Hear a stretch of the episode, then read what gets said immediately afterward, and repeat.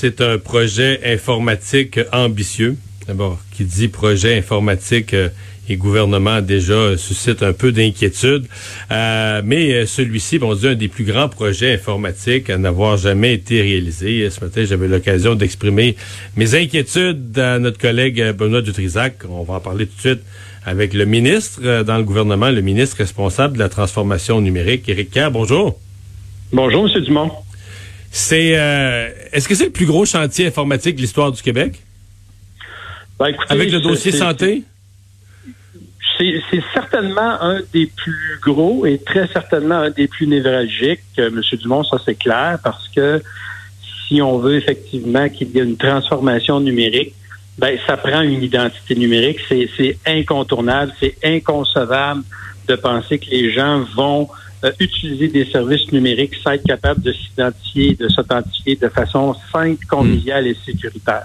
Donc, en termes de, volume, je pourrais pas vous dire, mais en termes d'importance, c'est certainement des plus, névralgiques. OK. Euh, il y a des gens qui craignent, d'ailleurs, c'est une des questions que Benoît me posait ce matin, là, quand on en parlait. Il y a des gens qui craignent, donc, ils vont encore compiler ou garder ou conserver encore plus de renseignements à notre sujet. Euh, est-ce que ça, c'est vrai? Moi, ma réponse, c'était que non, on va juste...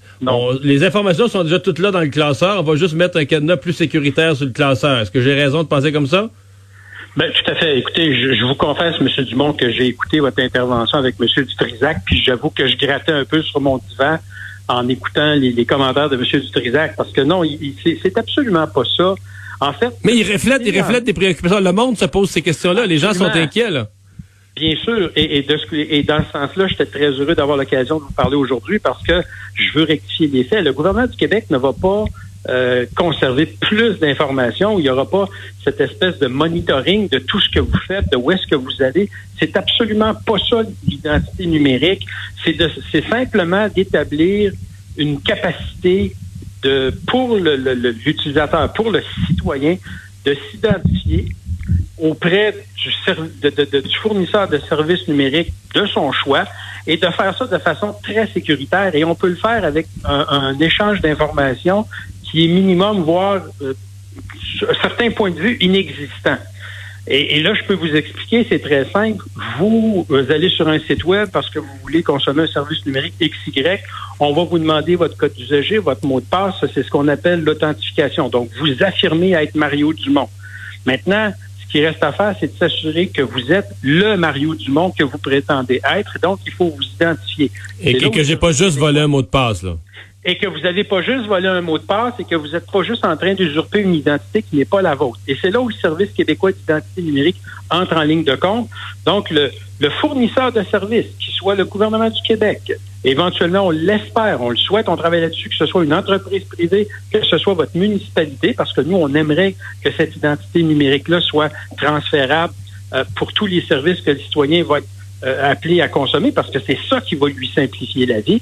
Donc, là, le Service québécois d'identité numérique va recevoir une information auquel votre fournisseur de services n'a pas accès, qui est une information dont vous êtes le seul à avoir connaissance, qui peut être quelque chose que vous avez décidé, vous, vous comme une question secrète.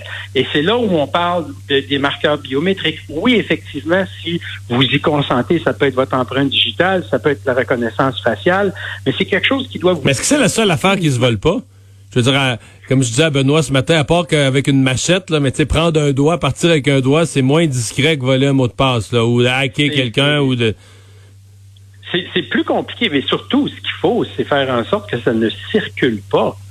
Ça, c'est fondamental. Et c'est pour ça qu'on dit on travaille avec les chaînes de blocs, qui sont un moyen de transmettre de l'information hautement sécuritaire. Mais ça, là, quand vous dites le mot, là, euh, on vient faible. Ouais, je le sais. Ouais, je, oui. Là, vous avez dit chaîne de blocs. Je suis sûr qu'on a des auditeurs présentement qui, qui, ont mal à la tête puis qui ont des, ils ont les yeux dans l'eau, là. J'écoutais votre explication ce matin et je dois dire que je salue votre courage, M. Dumont. Mais on comprend rien là-dedans, la pauvre. C'est pas peur des défis. Mais non, écoutez, la chaîne de blocs, c'est pas compliqué. Là, c'est, c'est, ben, oui, c'est compliqué. C'est pas vrai ce que je veux dire, c'est compliqué, mais c'est une façon, disons, c'est une façon, euh, c'est une cryptographie de très haut niveau qui fait en sorte qu'on peut transmettre de l'information puis faire en, euh, puis faire en sorte que quelqu'un euh, de mal intentionnés ne puissent pas avoir accès à cette information-là. Voyez ça comme des canyons de la Brinks là, qui sont attachés les uns après les autres. Là. hautement surveillés. Alors ça, ça circule sur le net, puis ça s'en va du destinateur au destinataire, et, et, ça s'arrête là. Il n'y a pas de halte entre les deux. Mais bref, on utilise cette technologie-là pour communiquer l'information.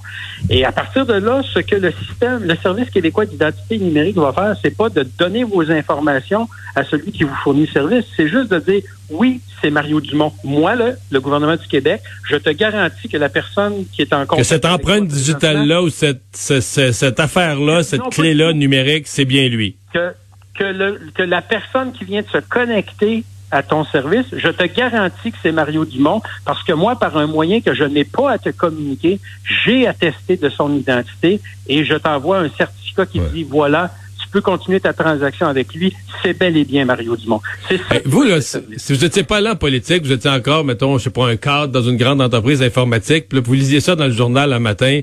Le, le, gouvernement, un gouvernement, quel que soit le parti, se lance dans ce giga projet informatique et est confiant de le réussir. Vous seriez parti à rire, dire, ben oui, le gouvernement fait un projet informatique puis va le réussir. Vous l'auriez jamais cru, là? C'est ben, pour ça que le, public a de la misère à croire à ça, que le gouvernement va réussir un projet informatique. On a l'impression que c'est jamais arrivé. Écoutez, M. Dumont, je ne reculais pas si loin, juste mes amis dans l'opposition. Je pense que j'ai peut-être contribué un peu au scepticisme des Québécois quant à la réussite des, projets informatiques du gouvernement. Ceci étant dit, ce que je veux dire aux, Québécois aussi, c'est que depuis un an, on a mis en place les les organisations qui vont faire en sorte que le gouvernement peut réussir ça. Puis une des choses qu'on fait et qu'on ne faisait pas, M. Dumont, c'est qu'on ne veut pas travailler en autarcie. C'est pas un projet secret que le gouvernement va concocter tout seul, sans parler à personne, en étant sûr de posséder la vérité puis toutes les connaissances de l'univers. C'est pas comme ça qu'on travaille.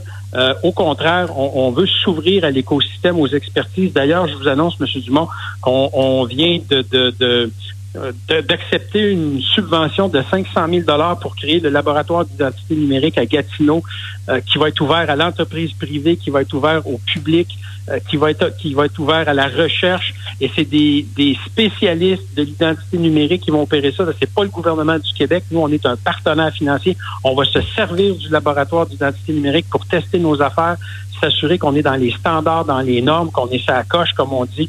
On a découpé notre projet en plus petits projets pour être capable de livrer des choses de façon plus plus agile, plus habile, pour s'assurer qu'on est sa traque, que tu sais.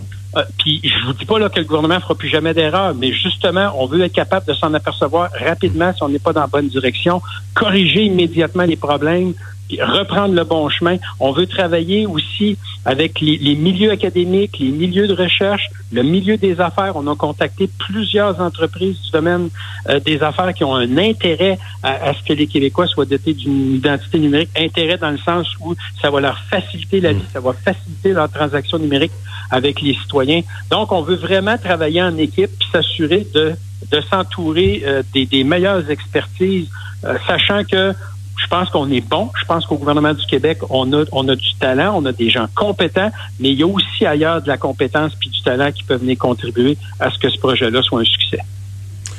Ça va être prêt en 2025. C'est-à-dire que les premiers services automne 2021 pour les citoyens, pour l'authentification, 2023 euh, pour les, corporations, puis 2025, euh, on commence à parler du portefeuille numérique. Donc, toutes vos pièces d'identité euh, dans un portefeuille numérique virtuel, évidemment, on parle aux alentours de 2025, mais ça, évidemment, faudra... Donc, dès l'automne 2021, on aura des résultats, donc dans 15, 15 16 mois, là. Oui, absolument. Ben oui, écoutez, c'est ce que je vous dis. C'est pour ça qu'on le découpe en plus petits projets, puisque ça, c'est une erreur qu'on faisait anciennement dans les, les grands projets comme ça. Euh, on, on, embrassait le projet dans son ensemble, on le développait, on le concevait et on essayait de le déployer dans son ensemble. Puis souvent, ben, on se rendait compte que, oups, il y a mm. peut-être des pans du projet qui étaient moins bien faits. Donc là, c'est comme ça maintenant qu'on gère ces grands projets-là. On les découpe en plus petits projets on les met en application, on s'assure que le projet, il, va bien, que le service fonctionne bien, que c'est stable. Après ça, on, amène le deuxième bloc, après ça, on amène le troisième bloc, le quatrième bloc. Donc, moi, je suis très confiant que le gouvernement du Québec va livrer un projet dont les Québécois vont être fiers, puis qui va faire en sorte qu'on va être capable de consommer des services numériques en toute sécurité. Non. Vous allez peut-être avoir un bronze là, écrit en bas, le premier à avoir réussi un projet informatique au Québec. on va le construire, on va le construire en chaîne de blocs. C'est cheap un peu, là. On peut y aller avec de l'argent, au moins. Ah, OK. On va le construire en chaîne de blocs, euh, la statue. Ah, oui, parfait. C'est bon, ça. Éric merci d'avoir été là. Merci. Au revoir. Le ministre délégué à la transformation euh, numérique. On va aller à la pause. On vous revient dans un instant.